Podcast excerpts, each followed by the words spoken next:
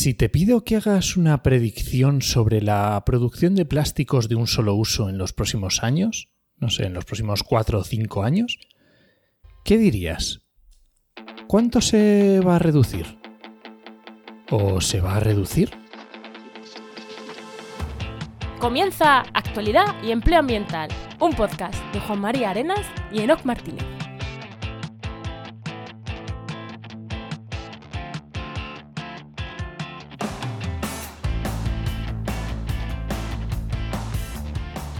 Buenas, soy Juan María Arenas Y yo, Enoc Martínez, y este podcast cuenta con el patrocinio de GeoInnova. profesionales expertos en territorio y medio ambiente, que puedes encontrar en www.geoinnova.org.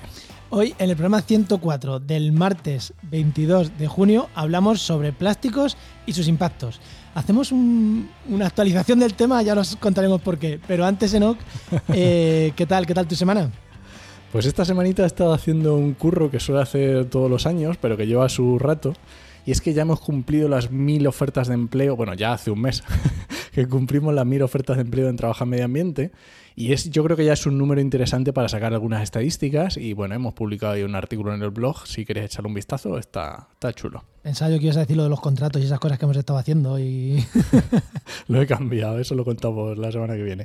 ¿Y tú qué has hecho? ¿Qué tal? Bueno, pues yo hemos estado, estado mirando, mirando ahí mm, la parte interna, mirando cómo constituirnos empresa. Eh, hemos- vamos a incorporar una, una chica a trabajar con nosotros y hemos estado ahí ya pues viendo un poco cómo hacemos todo el papeleo. Y luego con temas de hosting y página web, que joder, macho, hay algunos hosting. Qué tela, tío. O sea, de verdad, si tienes una empresa, no le pongas a la gente, a los profesionales, trabas para sacar algo de tu empresa, porque el día de mañana a lo mejor tienen que volver con otro cliente y le van a hablar mal de tu empresa, en serio. Que hoy se van, pero a lo mejor mañana vuelven. Facilítales irse, porque si se quieren ir, se van a ir. O sea, de verdad, no porque se lo pongan más difícil, se van a quedar al revés, se van a ir encabronados, que es lo que me ha hecho a mí un hosting.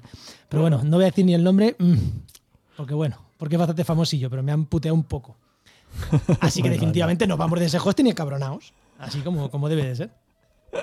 No, no es con SiteGround, que ahí muy contentos. ¿eh? Es con, es con un hosting de un cliente que hemos tenido problemillas. Bueno, no, ¿damos paso a la invitada?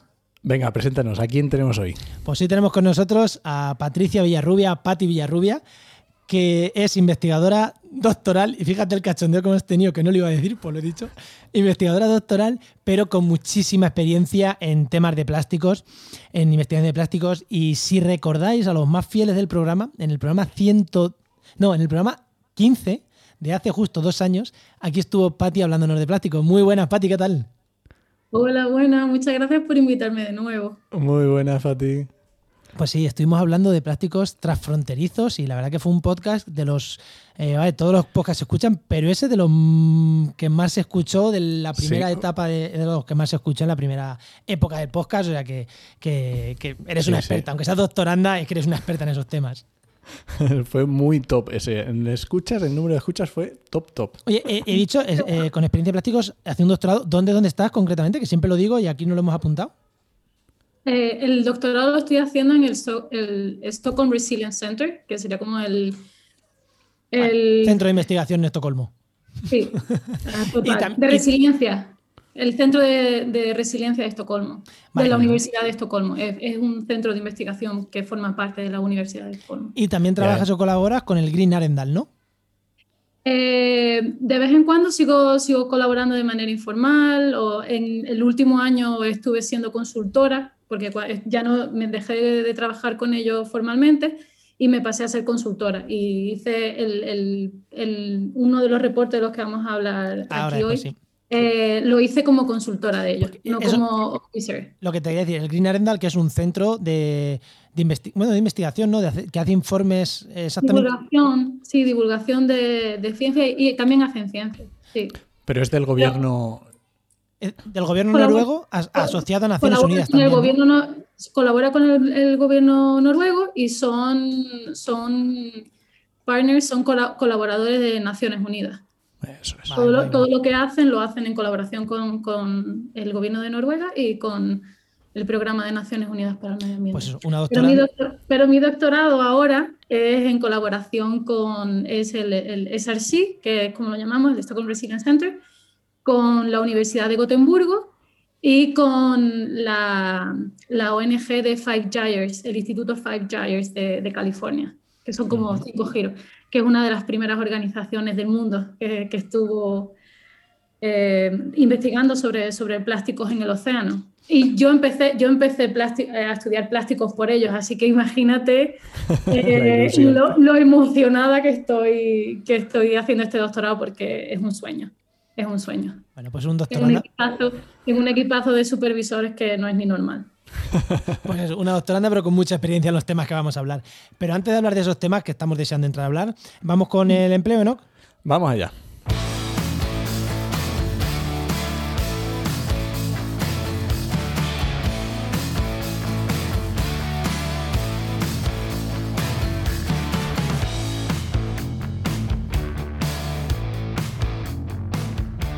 Bueno, pues ya sabéis que una de las primeras cosas que hacemos, y está este programa casi la primera, ¿no? Has hablado ya de trabajamediambiente.com, pero eh, aquí es el momento en el que hablamos de trabajamediambiente.com, que ya sabéis que es la web que dirige Enos Martínez, es el buscador de empleo pues, eh, principal del sector en España. Si está buscando trabajo con algo relacionado con el medio ambiente, entra ahí que vas a encontrar ahí casi seguro tu oferta de empleo.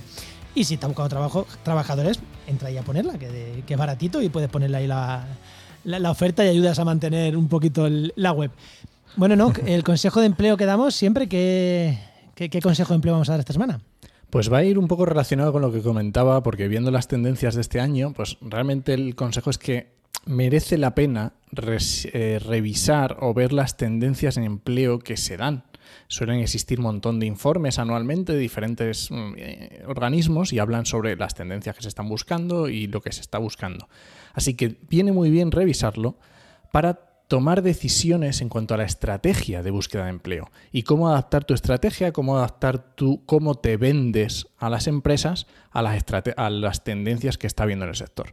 Y yo creo que es muy interesante, que tampoco cuesta tanto y, por lo menos te, ayuda a estar conectado con el, con el sector. Bueno, eh, en algún sitio tendríamos que revisar este artículo que has escrito, ¿no? En algún sitio tendríamos que hablar de él, en algún podcast, en algún lado. ¿eh?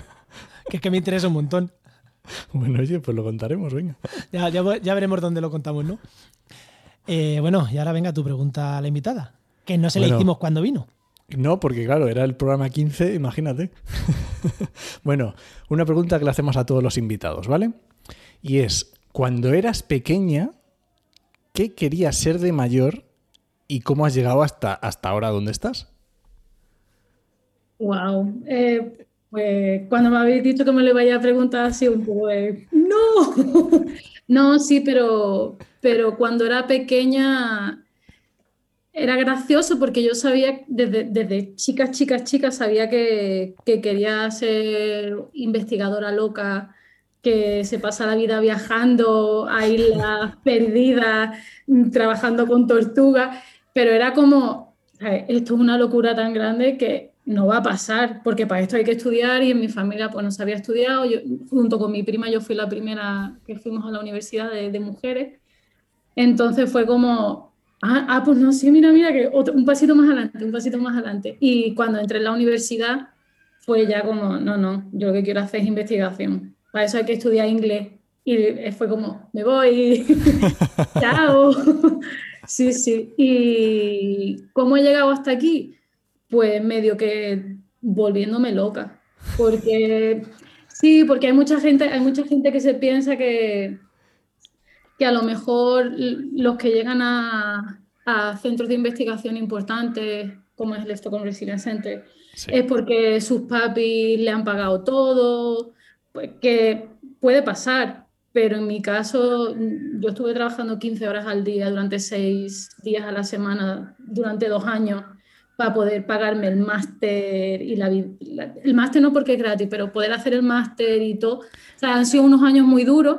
Sí, claro, porque el máster, el máster, tu máster implica que te fuiste a, a... vivir a, Estocolmo, que es caro. Claro. claro, Entonces y, yo, lo dice, y lo dice una chica de, de, Marbella, que tampoco es el sitio más barato de España, ¿eh?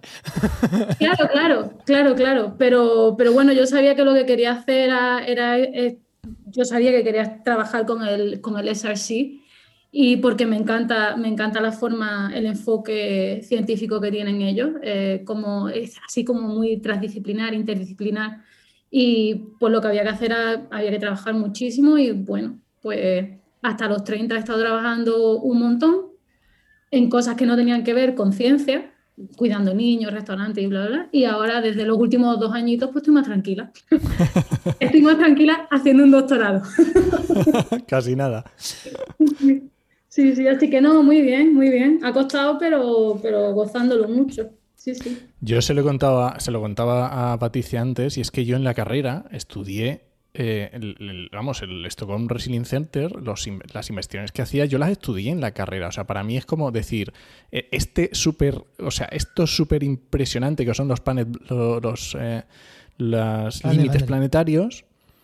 Yo esto lo estudié en la carrera y es en el instituto en el que estás investigando. O sea, es que es una pasada.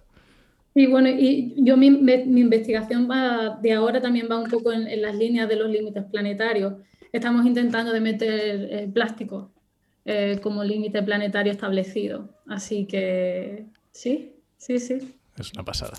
a mí me, encanta, eh, me encanta la estoy haciendo un doctorado y estoy tranquilo, que normalmente los doctores, los doctorandos, cuando no han estado fuera, yo me agobiaba en un vaso de agua y a lo mejor lo cojo ahora el doctorado y me lo tomo con muchísima más calma de lo que me lo tomé hace, eh, pues cuando, cuando lo hice.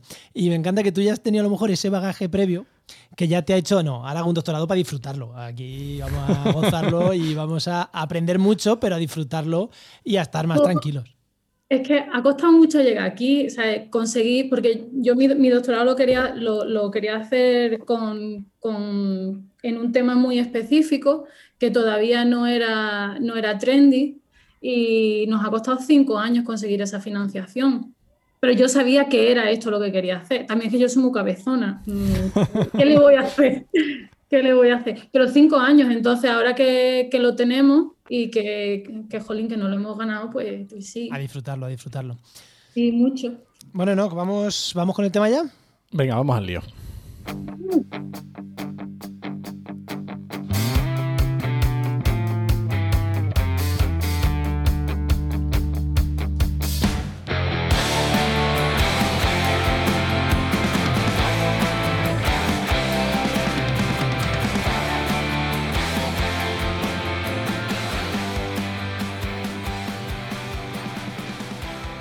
Hace dos años, justo dos años, pasó por aquí Patti y nos estuvo hablando de algo que para mí era desconocido y, seguro que para muchísimos de los oyentes también. Era cómo mandábamos el plástico de España a China y esos ríos llenos de plásticos que veíamos en China, que decíamos qué guarros son los chinos, en realidad era nuestra basura.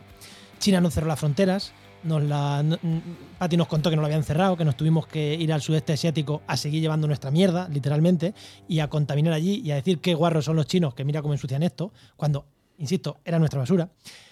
Dos años después creo que es buen momento para decir, mm, seguimos igual de mal, ¿no, Pati? Bueno. o peor.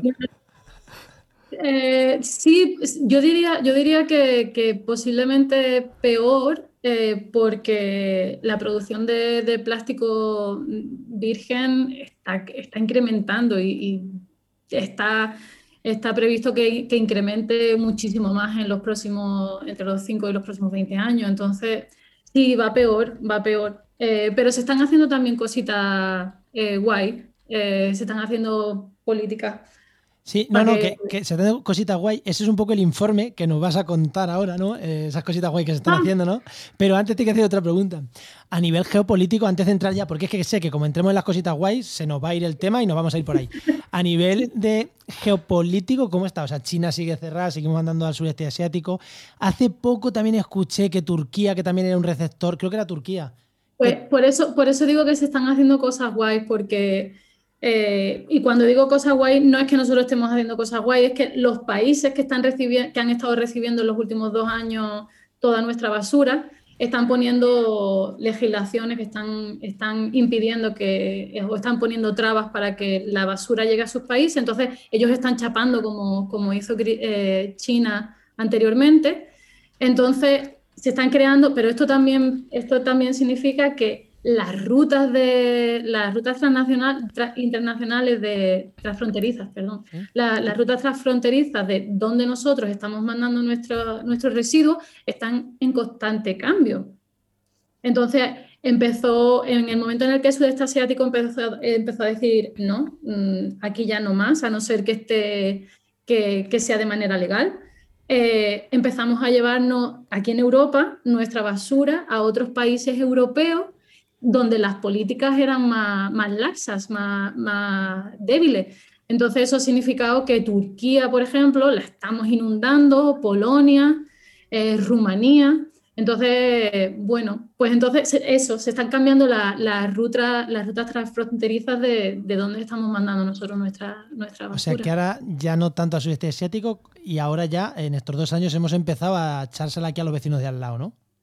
Efectivamente. Y no solamente, antes siempre, siempre ha habido como, como rutas diferentes, pero ahora como el sudeste asiático no está aceptando tanto, pues están viendo cómo mandarlo para África, cómo mandarlo para, para Latinoamérica, no tanto a lo mejor Europa, pero, pero sí, que, sí que Estados Unidos y eso. En los últimos meses han salido un par de noticias diciendo eso, que, que las, rutas, las rutas ilegales están cambiando, eh, obviamente, y se están, países latinoamericanos están empezando a recibir más. O sea que básicamente es un juego en el sentido de decir... Eh, las políticas que van eh, implantando cada país para ir como cerrando puertas y mm, eh, simplemente ir buscando nuevos caminos para deshacerse de eso y, así es como va moviéndose el juego geopolítico. Claro, porque si, no, no solamente no estamos reduciendo nuestro consumo de productos plásticos de un solo uso, que es casi la gran parte de plástico que nosotros consumimos y que desechamos, eh, sino que estamos produciendo mucho más y que se prevé que la producción como que eh, incremente un 30% en los próximos cinco años. Producción de, productos de un solo uso, sí. Entonces, entonces claro, esto tiene un, viene un poco en relación a, lo que vamos a hablar ahora, pero, pero sí, sí, sí. Eh, pues es como el juego de las sillas. Si no me puedo sentar aquí, donde. Sí, es como si no me puedo sentar aquí, ahora donde me siento. Pero tengo que decir que, se, están, se están intentando arreglar. Eh, creo que se llama la regulación de Waste eh, Shipment Regulation, eh, la regulación de mm, residuos enviados, sí, algo así. Sí, pues se está viendo, se está viendo que no podamos mandar, todavía no está, no está mm, establecido, creo, pero, pero se, está viendo la posibilidad de que no se manden ningún tipo de, residuos plásticos a, países que en, economías en desarrollo y que, y que bajo ciertas circunstancias se puedan mandar a países de la OECD. ¿Y eso a nivel europeo, a nivel mundial? A nivel europeo, es decir, que Europa lo que está, lo que están pidiendo desde muchas organizaciones no gubernamentales aquí en Europa es que los europeos, los países europeos, eh, lidiemos con nuestras propias basuras sin mandarlos a, terceros países. Ya ni, ni, en, economías en desarrollo o desarrolladas, sino que lo que nosotros produzcamos aquí, que lo, que lo tratemos aquí. pero, pero, Turquía, pero Turquía ya está diciendo que a ellos no le manden más, porque ya no pueden. Entonces... Tratarlo aquí, pero si tratarlo aquí quiere decir enterrar Rumanía en basura, pues no es tratarlo aquí, es enterrar Rumanía en basura. Claro, claro. Ostras, ¿y pero este movimiento es de organizaciones ecologistas o es un movimiento político en plan que, que tiene respaldo? político, político, en el, eh, pero hay, hay muchas organizaciones no gubernamentales y muchas alianzas que son diferentes ONGs que se juntan eh, y que se juntan para, para luchar, por así decirlo, no, por así decirlo, no, para luchar, para que se hagan, para que se hagan políticas más, más sostenibles realmente. Entonces, es como, es como el, el David contra Goliat eh, y están, hacen un trabajo fantástico, hacen un trabajo fantástico. Así que, a ver, la resolución tiene que salir pronto, diría yo creo, creo, creo, que no, creo que no ha salido. Eh, y un detalle. Lo tengo que mirar, lo tengo que mirar. Luego, si nos lo confirma, y si ha salido tampoco hace poquito, ¿no? Sí, sí, em, sí, sería hace, Antes de no de tema, eh, es que me llama la atención que has dicho que se prevé que el consumo de plástico en los próximos entre 5 y 20 años vaya a crecer mucho. Joder, en, Europa, ¿eh, ¿cuánto? un 30% en los próximos cinco años. Esas son las previsiones, que es lo que quieren hacer las industrias plásticas. Vale, eh, pues me sorprende porque supuestamente en Europa están, estamos, se supone que estamos reduciendo los plásticos de un solo uso, que hay una legislación muy potente. O sea, que pese a todo eso. Pero eso viene en relación a lo que vamos a hablar hoy. ¿Eso va en relación? Claro, porque son las iniciativas, eh, las iniciativas que se están, que se están llevando a cabo. A, ver, el, documento del que, del que me habéis invitado para que Exactamente. Hoy... Enoch, preséntalo un poquito y entramos ya. Venga. vamos al lío que estamos aquí como aumentando, como si no pudiéramos decir el nombre. Vamos a ver, el, documento que, que, que, en, el que, Patricia es autora. Eh, bueno, eh, traduciendo, Inventario de Iniciativas Mundiales y Regionales sobre Residuos Plásticos. ¿Qué se está haciendo contra el plástico en el mundo? Cuéntanos un poco. Bueno, pues así brevemente, o, eh, lo que puedo decir que no soy la única autora, yo soy coautora con, una gran compañera que, que tuve en, en Grid Arendal, con Ieva Ruchevesca, y tuvimos la, la colaboración de, de dos becarios eh, una becaria y un becario. Y lo que nosotras estuvimos eh, mirando fue preguntándonos sobre la, efectividad potencial y real de las iniciativas que se estaban llevando a cabo eh, con enfoque a residuos plásticos. Y nos preguntábamos de si con estas iniciativas realmente se podrían resolver la, la, crisis plástica. Entonces, para ello estuvimos buscando, esto no es un, ponemos que es un, decimos que es un inventario global, pero realmente es como una muestra de cuáles son las iniciativas. Faltan muchas iniciativas seguramente, porque teníamos un tiempito muy limitado para hacer esta, esta investigación. No es un documento súper científico, pero es un, es, un, es un, documento, yo creo que bastante bueno. Pero bueno. cuando, cuando dices iniciativas, ¿te refieres gubernamentales? Gubernamentales y no gubernamentales. Vale. Entonces, eh, lo que nosotros lo que eh, encontramos y después de una criba de un montón de, organizaciones eh, y, de, iniciativas, llegamos a la conclusión de que vamos a analizar 60 iniciativas diferentes que decían tener un enfoque, un enfoque global y 37 que, iniciativas que tienen un enfoque regional. Entonces, el análisis lo que queríamos hacer era saber quién llevaba a cabo estas iniciativas, qué es lo que estas iniciativas estaban haciendo, eh, cuándo fueron creadas y hasta cuándo iban a estar operativas, eh, por qué se crearon, es decir, cuál era su interés para llevar a cabo eh, estas actividades y dónde estaban situadas, dónde estaban situadas sus operaciones, dónde estaban situadas ellas y dónde estaban situadas las operaciones, dónde llevaban a cabo lo que ellos decían que estaban llevando a cabo. Y muy importante, queríamos ver si podíamos medir el progreso de estas iniciativas. Conforme lo has dicho, suena, sonaba muy bonito en el papel. O sea, te, voy a leer entre líneas. Sonaba muy bonito en el papel, pero no han hecho una mierda. Eso es lo que yo he leído entre líneas. Yo no voy a, no voy a decir que no han hecho eso, eh, porque. Ni confirma ni desmiente que llevo razón, ¿no? No, no, no, no se puede, no, creo que no se puede ser tan tajante, pero sí, sí que, sí que, sí que descubrimos que a lo mejor mm, es muy difícil de, ver qué es lo que están haciendo realmente, porque como uno, uno de los, a ver, si quieres os, puedo decir cuáles fueron los, tres resultados más importantes que, a los que llevamos a cabo, ¿vale? Entonces, nos dimos cuenta de que la mayoría de estas iniciativas se centran en las consecuencias que provoca la contaminación de plástico. Es decir, qué es lo que pasa una vez que hemos tirado eh, la botella, por así decirlo, y que la botella llega al medio ambiente, en vez de ocuparse realmente de cuáles son las fuentes creadoras del problema. Cuáles son, a ver, eh, de dónde viene el plástico, cómo se ha producido, a qué grupos sociales está afectando. Ese tipo de cosas no se miran.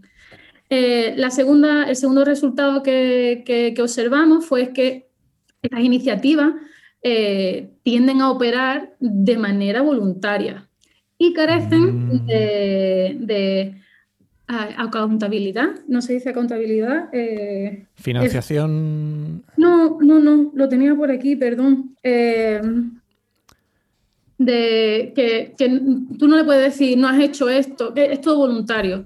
Ah, ya sí, como, como revisión o como ver si está, si está siendo efectivo el dinero. Responsabilidades, perdón. Perdón, es que normalmente no hablo de mi trabajo en español, perdón. No, no, no, no, hay problema.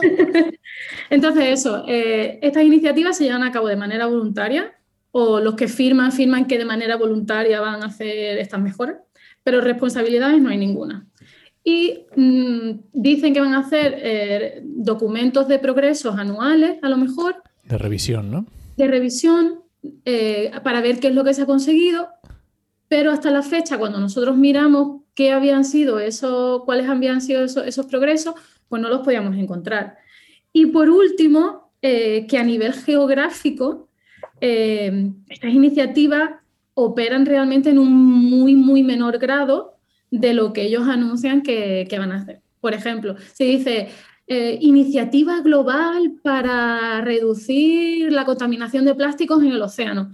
Después nos íbamos y, mirábamos de dónde estaba, de dónde, era esa, iniciativa o esa organización y dónde tenían esos, esos, los proyectos o esos proyectos pilotos, que eran todos proyectos pilotos. Entonces veíamos que decían que eran global, pero que habían empezado a hacer pequeños proyectos pilotos en una ciudad chiquitita del sudeste asiático, o en Vietnam, Indonesia y, Tailandia, por ejemplo. Entonces, como, bueno, a lo mejor global, global, todavía no. Esto es como eh, cuando dices Congreso Internacional porque te has traído a alguien de Portugal, ¿no? Sí. No, no, cuando puede venir alguien de Portugal, ni te lo has traído, o sea, puede venir. Sí, básicamente. Y bueno, otra, otra, otra cosa que, nos llamó mucho la atención, eh, yendo un poquito más al detalle de, qué es lo que estas iniciativas realmente hacen y cuál es la efectividad, ¿no? Eh, pues la mayoría decían que, que la mayoría llevan a cabo diferentes tipos de actividades, entre, los, entre las cuales siempre dicen que van a hacer una mejora de la operacionalidad de la gestión de residuos, es decir, que van a mejorar el reciclaje, que van a cambiar, eh, que para el año 2030, mm, por ejemplo, el 60% de sus productos van a ser de reciclados, compostables, o es como, sí, sí, pero ¿cómo lo vas a llevar a cabo? ¿Lo está llevando a cabo? Entonces, ese tipo de cosas, pues, no las llegábamos a encontrar. Y sobre todo decían que la iniciativa estaba creada para eh, mejorar la educación y la divulgación sobre efectos de la contaminación plástica y limpiar.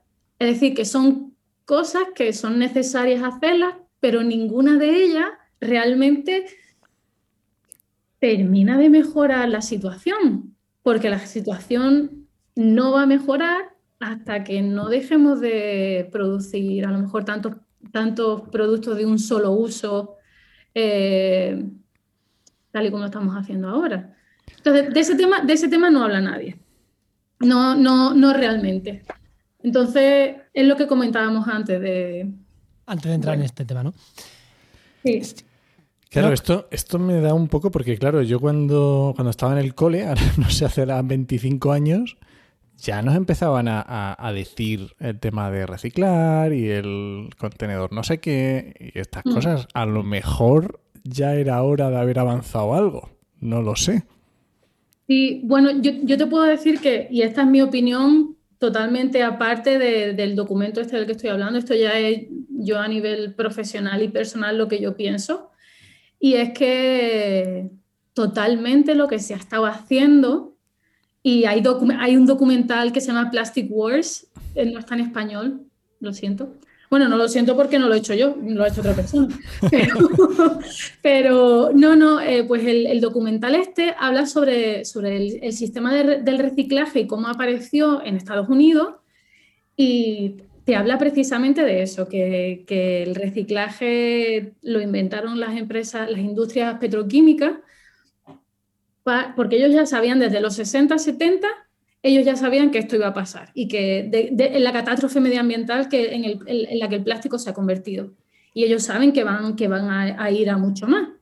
Pero hablar del reciclaje es perfecto para, para ellos porque la población se piensa que ellos ya están haciendo su parte, porque realmente la población hace su parte al, al echar el plástico en el cubito del plástico. Eso, es lo que nosotros tenemos que hacer pero eso les sirve como excusa perfecta a la, industria para decir, no, no, pero si es que nosotros os damos la, posibilidad de que recicléis, pero después el reciclaje realmente no pasa. No, el, sistema, el sistema está totalmente corrupto. Y era, el, era de lo que, lo que comentaba antes.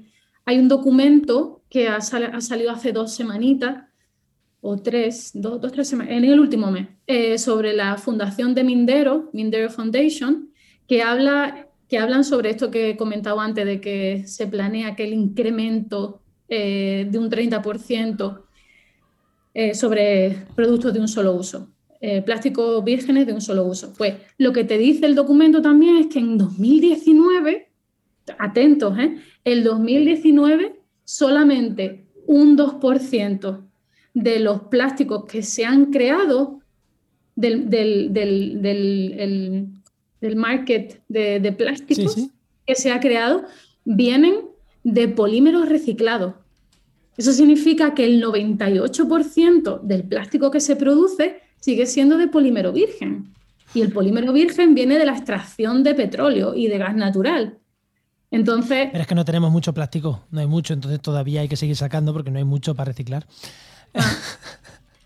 Así que, así que. Sí, y la iniciativa, de, verdad, sigo, sigo alucinando con lo del 30% cuando hablamos a nivel mundial. En Europa. Eso, es lo que dicen en este último reporte la Fundación de Mindero. ¿eh? Eso, esto, no es, esto no es investigación mía, esto es lo que yo he leído de, lo que están del, del, documento este nuevo. Vale, mm, mira, voy a ser una pizca optimista que, subamos un 30% en cinco años no me parece mucho. Quiero decir que me esperaba un 200%, porque somos así de bestias los humanos creciendo. Eh, tú imagínate un 30% más de lo que entra ahora. Que sí, que sí, que, me parece, no, que me parece una locura. Para mí es una locura. que me parece una locura más que nada porque tendríamos que reducir, no, no consumir más. Aquí, eh, Enoch, me está recordando esta conversación que estamos teniendo con Patti, con la que tuvimos la semana pasada con Dani, eh, que nos hablaba del consumo del lado de la demanda y la desperdicio del lado de la demanda, no el lado de la oferta. Sí, sí, que podemos reciclar, pero lo que hay que hacer es demandar menos plástico. ¿no? Aquí sería un poco, eh, bueno, en aquel caso hablábamos de, alimentación, ahora hablamos de consumo de plástico, pero al final es lo mismo.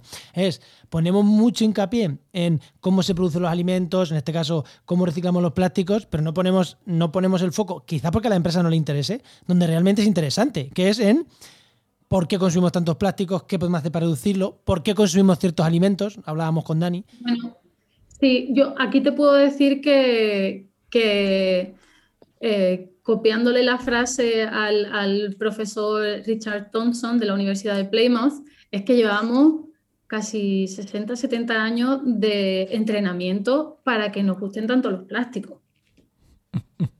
Entonces, entonces sí, la sociedad tenemos una responsabilidad súper grande, pero también tenemos que mirar un poco de, cuáles son las, opciones. Tenemos opciones, porque a mí me pasa, Yo, yo he llegado a comer de manera no buena, por así decirlo, porque no quería consumir eh, alimentos que viniesen envueltos en plástico pero yo tengo que saber también dónde yo vivo. Yo vivo en Suecia y cuando vivía en Noruega, los únicos pimientos que yo podía comprar estaban individualmente envueltos en plástico. estoy hablando de zanahorias individuales, te estoy hablando de, incluso he visto bananas, que es como, ¿qué me estás contando? Y yo eso, o sea, llegó un momento en el que empecé a sentirme súper cansada y llegué a tener anemia porque yo me, negaba, yo decía, es que no quiero consumir cosas en plástico. Y tuve que, dejarlo porque digo, a ver, Pati, mm, por favor. es que tampoco, te vas en a, España. tampoco te vas a morir por la causa porque que yo lo haga no significa que la industria vaya a dejar de hacerlo. Entonces, eh, es complicada la situación. Es mucho más compleja de lo que la gente se piensa, pero no por ellos no tenemos que quejarnos, ni no por ello tenemos que dejar de reciclar y no por ello no tenemos que dejar de decir lo que no nos gusta. También hay que decirlo. Por supuesto. Enoch, Yo es que estoy. eh, tengo la idea en la cabeza de, de lo que has dicho de que es el, el reciclaje es como el chocolate del loro. Eh, y, ¿sabes? De esto que, que- que es que si te lo quitas es que no pasa absolutamente nada. Te quiero decir, es solamente para que duermas bien por las noches. Y más aún si un domingo te vas a recoger plástico a no sé qué espacio natural. Entonces anoche sí que duermes genial. Como si todo estuviera siendo perfecto. sí, has tirado el contenedor amarillo y mañana te vas a recoger plástico. Dios, qué maravilla, ¿no? Ya, ya eres el ciudadano ideal. Hombre, pues mejor que el que no lo hace si eres. Pero sí, pero yo, pero yo también pienso que esa es una labor muy importante que hace la gente. No significa Yo también. que sea, pero no, no creo que signifique que sea lo que hay que hacer, porque también, por favor, todas las cosas que hacemos de manera voluntaria es dinero que se están ahorrando las instituciones públicas Es que- y, la, y, la- y las empresas privadas. Allí va yo, que eso que estás haciendo también, lo que estás haciendo es lavándole la cara a Coembes, que se está lavando de su responsabilidad y lo estás haciendo tú.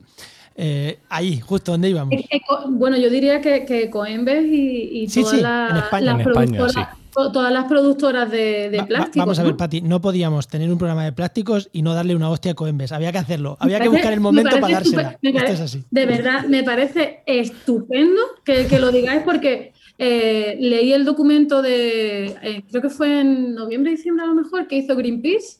Sí. Y hace un par de meses leí el documento de Trash for Cash, eh, que hizo la, la iniciativa, el movimiento mundial que hay de Break Free from Plastic. Y creo que no está en español. mm, Perdón.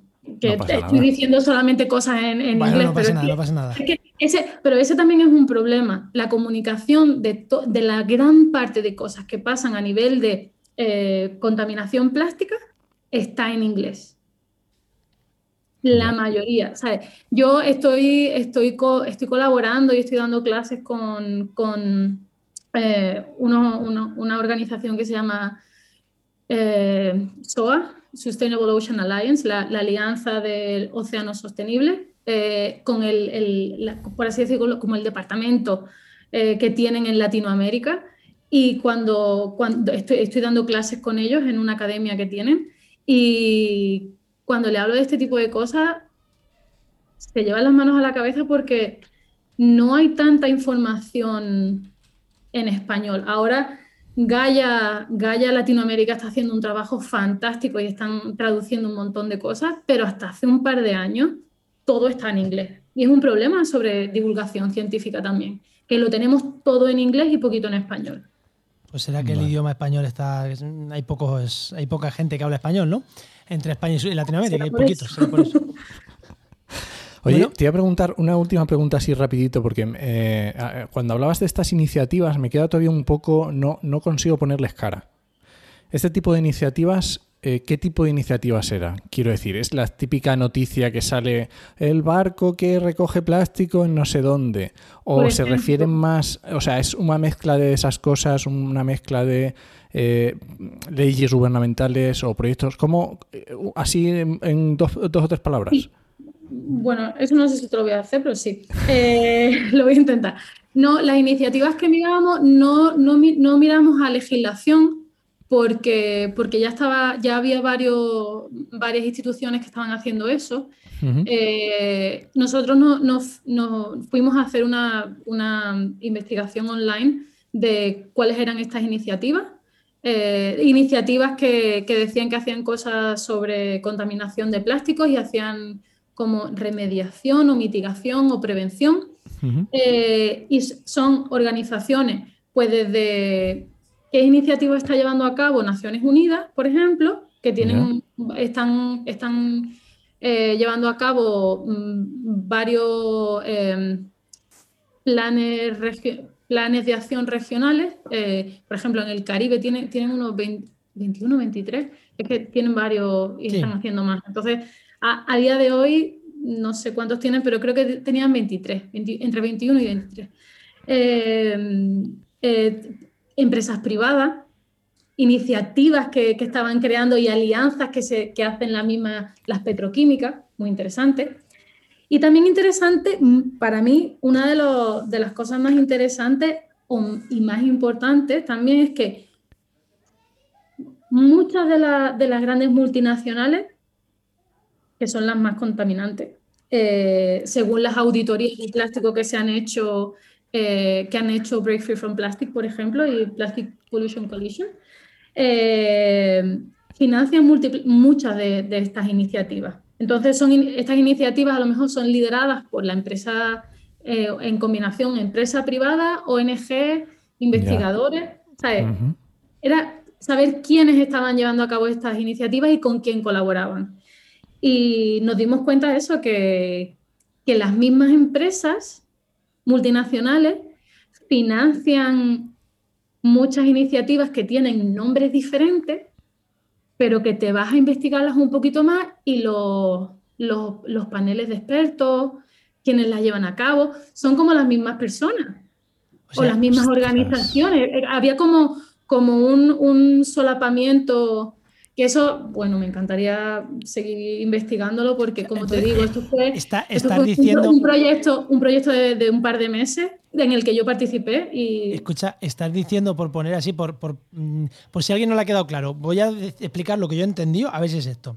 O sea, que unas grandes multinacionales de producción de plásticos financian a X personas, que son siempre las mismas, para que hagan iniciativas en defensa del medio ambiente y de los plásticos. O sea, es como si en un caso loco, en España, Ecoembes cogiera a SEO Life y le dijera, hablar bien de cosas de plásticos, vosotros que sois ecologistas, pero por debajo estamos nosotros. Eso que en España se hace, porque se hace, eso mm, estáis viendo que grandes multinacionales, y no que Ecoembes, que en teoría es para recoger plásticos, sino de las propias productoras de plásticos, las que se alían con estos pseudoecologistas, porque vamos a llamarlos así, no, no tienen por qué ser pseudo O sea, o ecologistas, o sea, gente que trabaja. No, no, no, tampoco tienen que ser ecologistas. Ah, o sea, gente, bueno, pues gente, gente random. Eh, muchos, algunos de ellos, y además que, es que esto, esto es. Digo de ecologistas porque, hombre, por lo menos venderán el. Hay información pública que si vosotros vais al documento y miráis cuáles son las iniciativas, yo lo encontré en ese momento, yo lo, por eso lo hemos puesto en el documento, porque se encuentran en esas páginas web. Sí, son públicos, vamos. Claro, claro. Entonces, los eh, CEOs y los directores y los fundadores de ciertas iniciativas se comparten. Coinciden. O, quienes, o, a lo mejor no coinciden los CEOs, pero quien, quien está en el, en, el, en el board administrativo. Sí. Sí, en el cuerpo administrativo. En el cuerpo administrativo está también en esta otra organización como experto el que no, y muchas organizaciones sin ánimo de lucro internacionales están ahí también. Entonces, a mí es que me, me llamaba mucho la atención porque son estas organizaciones, son estas iniciativas que, vamos, una de ellas podemos hablar, por ejemplo, como porque está puesto también. Sí, sí, sí, no, no, sin problema. Son, son, The Next Wave Plastic and Global Plastic Action Partnership, que son, que son eso, por,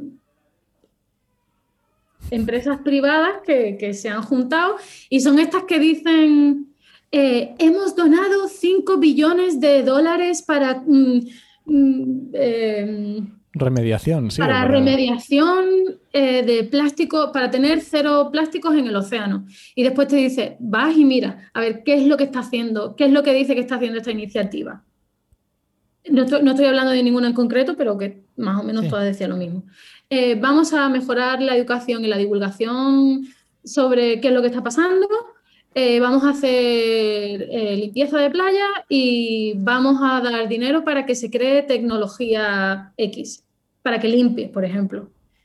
Y esto es una iniciativa global que después vas y mira, a ver, ¿dónde están operando estas iniciativas? Pues están operando en un pueblecito de Indonesia, en un es, interesante, es, interesante. Entonces, yo me encuentro con mucha gente que me pregunta, eh, bueno, pero se está haciendo un montón, ¿no?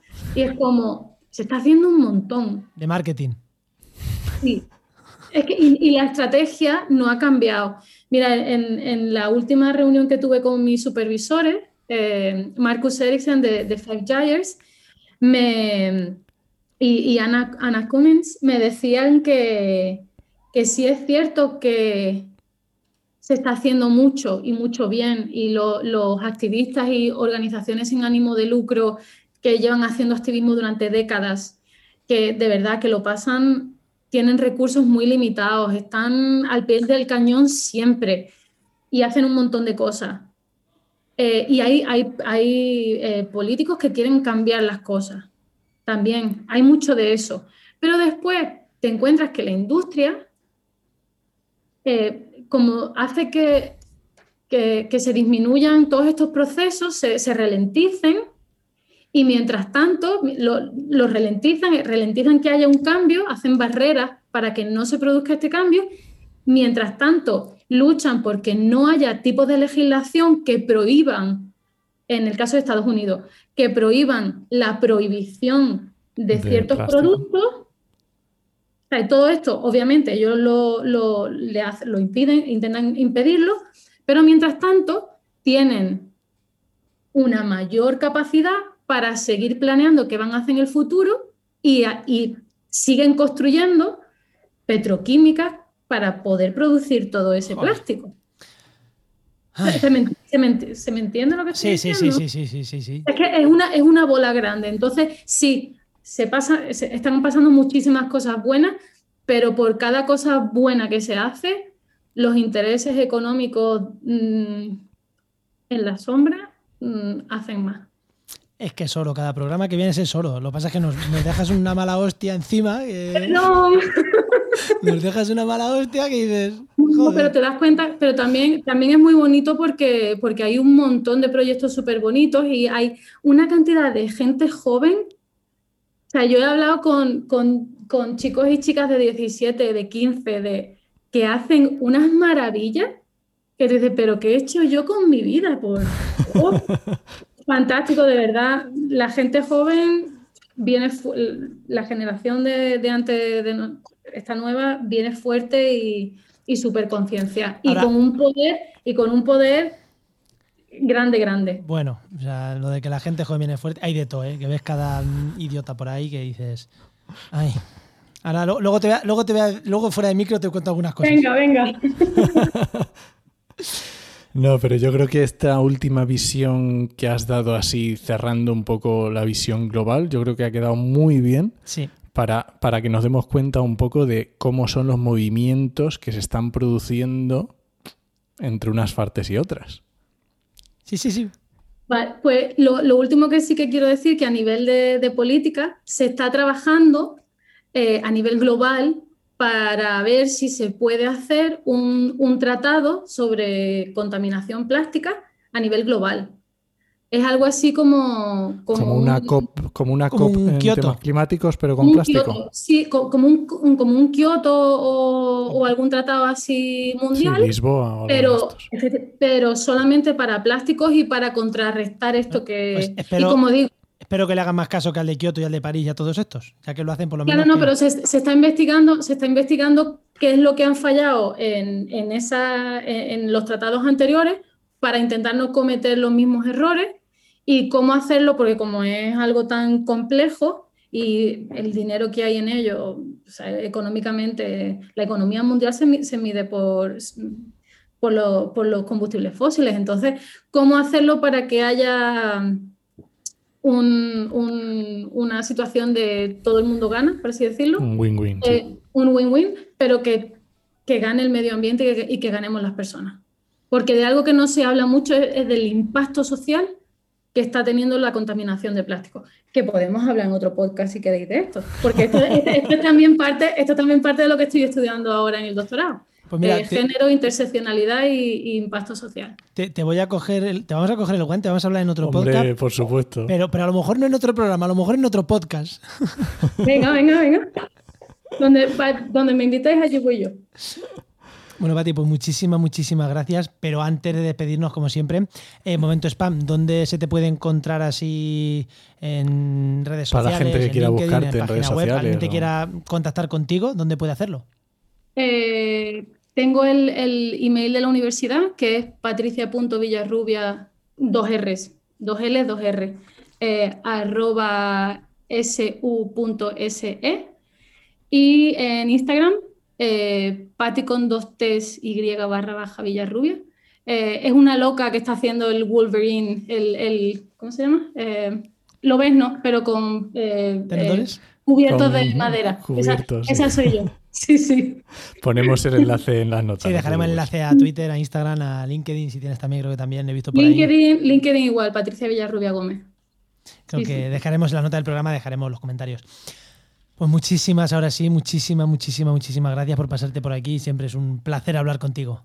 Está genial. Muchísimas gracias, Patricia. Muchísimas gracias a vosotros.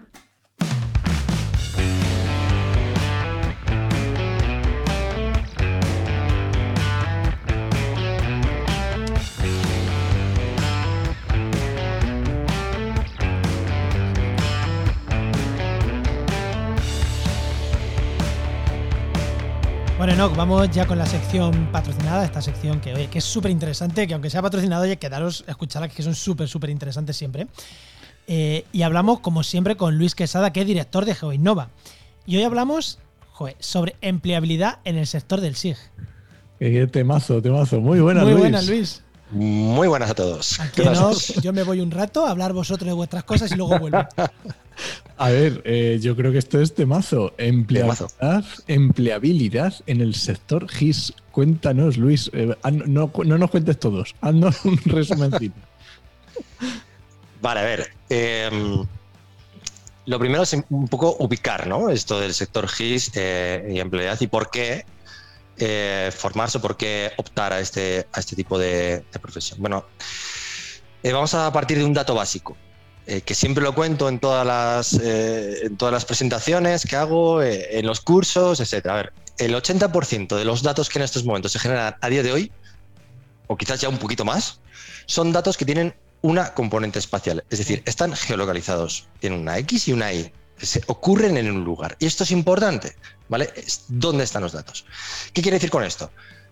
A ver, eh, pues en la nueva era de la información que nos encontramos, el análisis de los datos, su gestión y la modelización de patrones de conducta que derivar de ellos, capacidades o actitudes que se pueden llegar a, tener, la comprensión del modelo espacial y las tecnologías asociadas que vienen, eh, que se convierten en una de las mejores herramientas competitivas de cara a perseguir un futuro laboral, pues es base.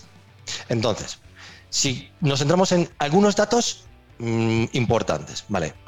Pues por ejemplo, la Oficina de Estadísticas Laborales de los Estados Unidos ha pronosticado que el número de trabajos cartográficos, es decir, asociados a todo lo que tenga que ver con el sector tecnológico GIS, ¿vale? Eh, cartográfico, aumentará entre el 20 y el 30% entre el 2016 y el 2026. Estos son muchísimos empleos que se van a generar, ¿vale? Hablamos también ya dentro de niveles o indicadores eh, macroeconómicos o de, de, de eh, indicadores del mundillo ¿no? empresarial. Eh, las principales mm, compañías están en auge. Eh, hablamos siempre de compañías como Carto, como MacBoss, etcétera, eh, como Esri. Y no es raro ver como algunas de estas eh, compañías eh, acaban teniendo, eh, o sea, se acaban, acaban haciendo fusiones con otras compañías que no vienen del mundo geo, que buscan ese, ese, ese sector geoespacial, ¿vale? ese valor geoespacial. Por ejemplo, Uber va a invertir más de 500 millones de dólares en un proyecto mundial de cartografía para dejar de depender de Google Maps. Sabes que Google Maps dejó de ser algo libre de todo el mundo, que podía tener todo el mundo hace unos años, a eh, decir, oye, si quieres pagar, si, si, quieres mi tecnología, paga por uso, ¿vale? Claro, eh, al final estamos hablando de, que, de, de un sector que mueve o y que va a mover ya muchos millones en, temas de análisis. Eh, es un sector que eh, comprende diferentes tecnologías en, te, en, términos de, Big Data, de, IoT, inteligencia de las cosas, ¿vale? En, temas de, no sé, de eh, inteligencia artificial, eh, en temas de, de, no sé, de muchas cuestiones que en estos momentos están en boca de todos, en temas del BIM, gemelos digitales, etcétera, y que realmente eh, hay una buena proyección de futuro laboral ahí. Es que, es que no se me ocurre un sector que no necesite que sus datos saber dónde, de dónde vienen. Es que es brutal.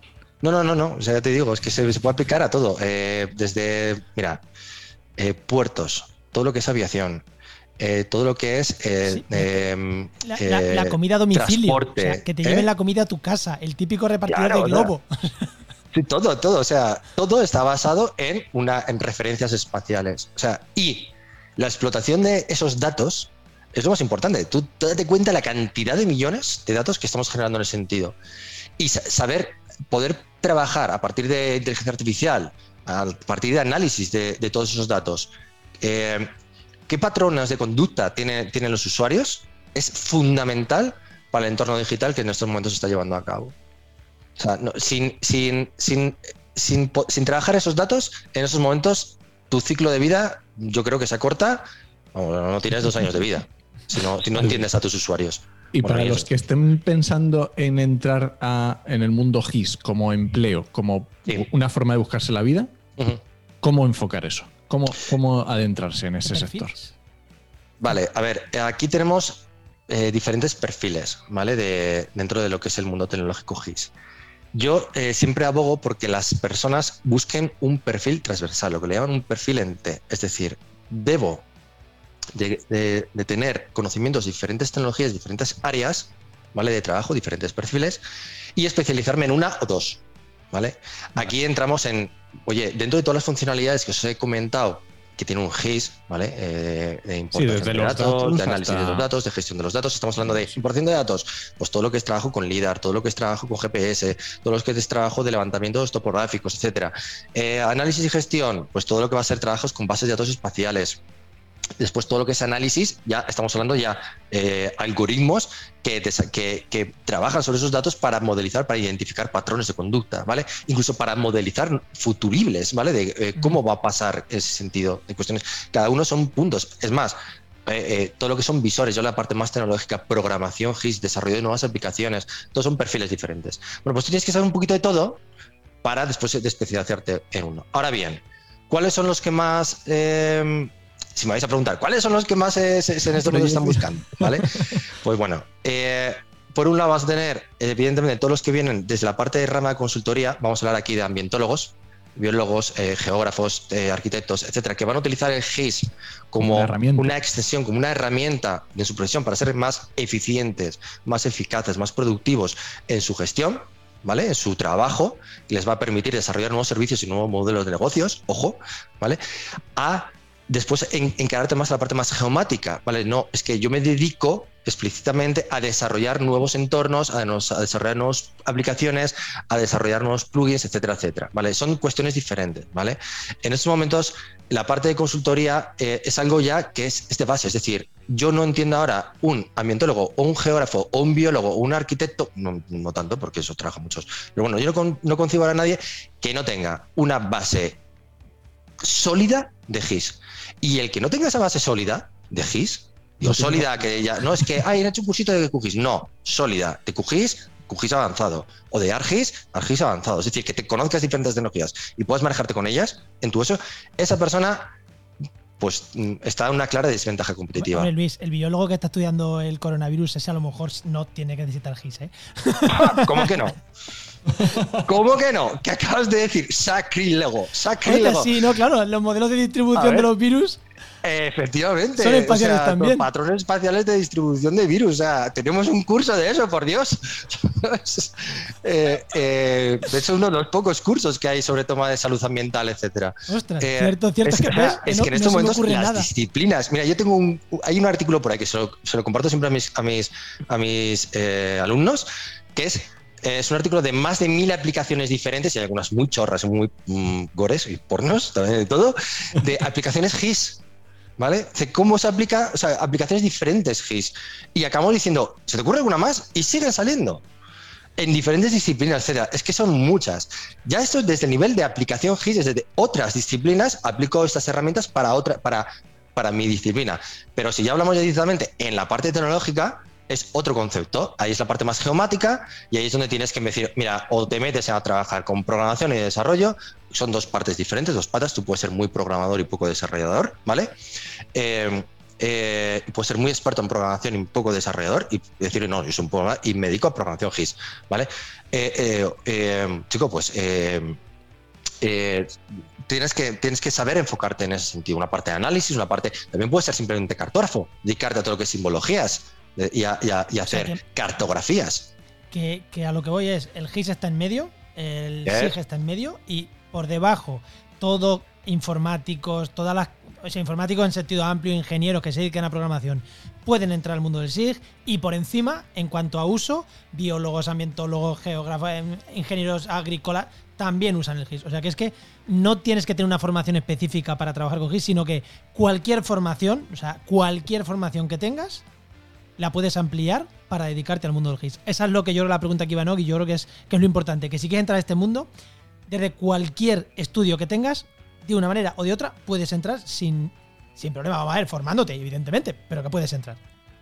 Efectivamente. O sea, yo es que he tenido de todo. he tenido alumnos que digo, está de verdad, perdona, es que no tiene nada que ver, ¿vale? Es que tú fíjate, hasta de áreas, eh, hay una disciplina muy concreta que es la parte de geomarketing, que me dices, eh, ostras, y es que hay gente que se dedica al marketing, eh, que está estudiando geomarketing, pero ojo, no es el geomarketing de del análisis del dato eh, para técnicas de mercado. Me refiero más de técnicas de mercado de análisis de dato eh, eh, Google Analytics, sino, em, sino para encontrar nuevos clientes, para saber si dónde voy a abrir mis tiendas o dónde voy a abrir mis, dónde incluso el típica, la típica pregunta de dónde voy a poner esta infraestructura o dónde voy a poner este equipamiento, o en este caso se puede trasladar a la parte de mercado, de, de, empresa, dónde voy a hablar mi, voy a, eh, mi franquicia nueva.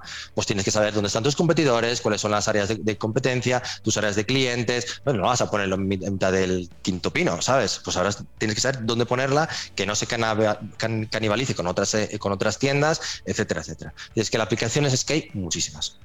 ¿Qué pasada? Pues yo, vamos, si no queda claro de esta ya. Muy bien, Luis. Pues muchas gracias y hasta la semana que viene. Muchas gracias a vosotros. Muchas gracias, Luis. Pues ya sabes que esta sección te llegas a nuestro patrocinador, a GeoInnova. Profesionales expertos en territorio y medio ambiente. Y que puedes encontrar en www.geoinnova.org.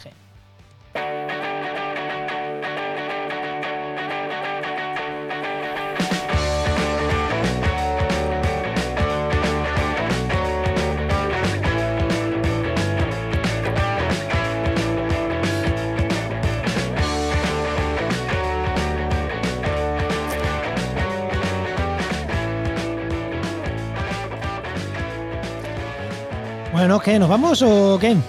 Jolín, vaya programita que nos ha quedado. Venga, vámonos. Venga, sí. ¿Qué, me recomiendas de podcast? Ostras, pues yo voy a recomendar un capítulo de un podcast que ya había recomendado, que es el podcast de 5W, que es temas de periodismo. Pero es que este último ha sido genial y ha sido conflictos y emergencia climática, o sea, conflictos armados y emergencia climática. Y es una pasada, brutal. Este tengo que escuchármelo, no. Este tengo que escuchármelo. Está muy guay. ¿Y qué me recomiendas? Oye, no sé si lo hemos recomendado o no, pero como tenemos esta memoria, ¿hemos recomendado el descampado? Si no lo hemos recomendado, mal hecho. El descampado, de verdad, es un programón que se curra. Es que no me acuerdo cómo se llama el tipo. pero se curra unos programas, son cada tres semanas y son una maravilla de programa. Espectaculares. Sí, que pero es que te coge y te destraza, te, o sea, te destripa a Pearl Jam. O, la, o, un día Pearl Jam, pero otro día la comedia de los años 40, yo qué sé. Y, el tío es súper bueno, parece que tiene 7, 8 invitados. Que yo escuchando lo dije, joder, la que montan. Y me dijiste tú, Enoch no, no, la que montan no, es él. Es él solo. A veces creo que tiene alguien Tiene colaboradores, pero... cuando no lo dice abiertamente que es un colaborador, es él, haciendo voces, haciendo. La verdad que es una.